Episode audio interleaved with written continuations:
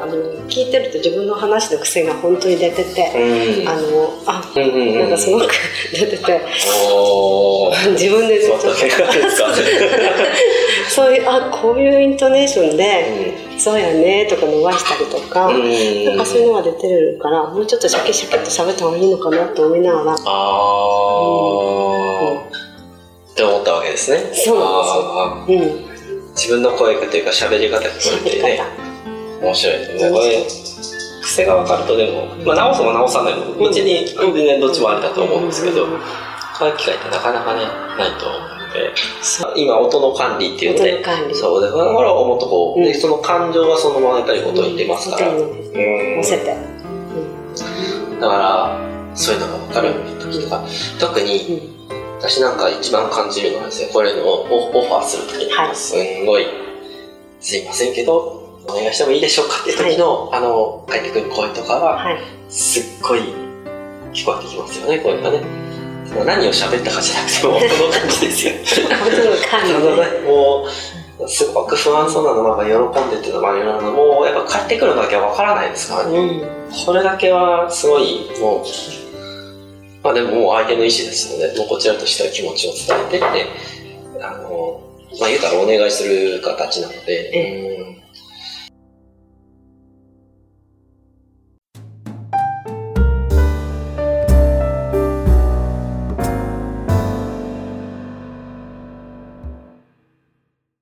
絆をつなぐ動画を届ける YouTube チャンネル。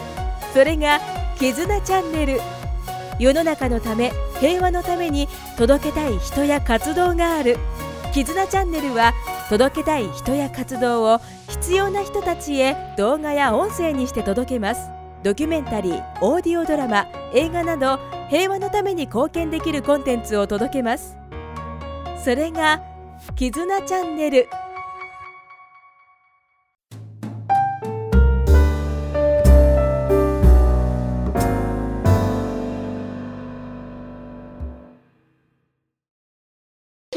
は、あの、うん、デューク・サライエが、まあ、モナコのとこに住んでるじゃないですか。は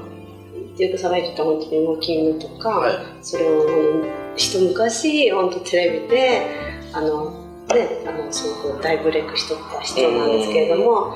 じゃあ、今はそのセレブの自分とこと日本と行ったりしたりしてるんですけど、この前ちょっと受け手したんですけど、あのはデューク・サライエ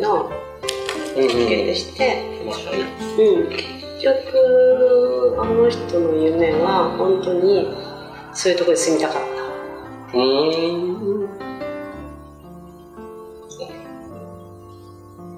行ったり来たりして、うんそういう住みたかったっていうのもあるし本当に前に言ったら本当にいろんなものをあのそのためにうん合気とも気候もいろんなことも取り入れて勉強してる地域もあるから人間の自分の体のことも知ってるしそうかそういったタイミングが来るんですよねなんかね。そういうなる、うん、例えばあのその人の奥さんが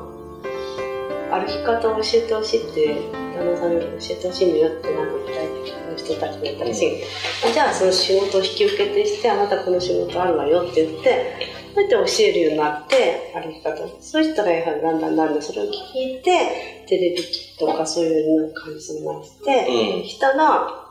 あちらの人もまたねセレブだから。あの、桁が違うんですって。プライベートレッスンとか。それを聞いたらすごいなって、やっぱり、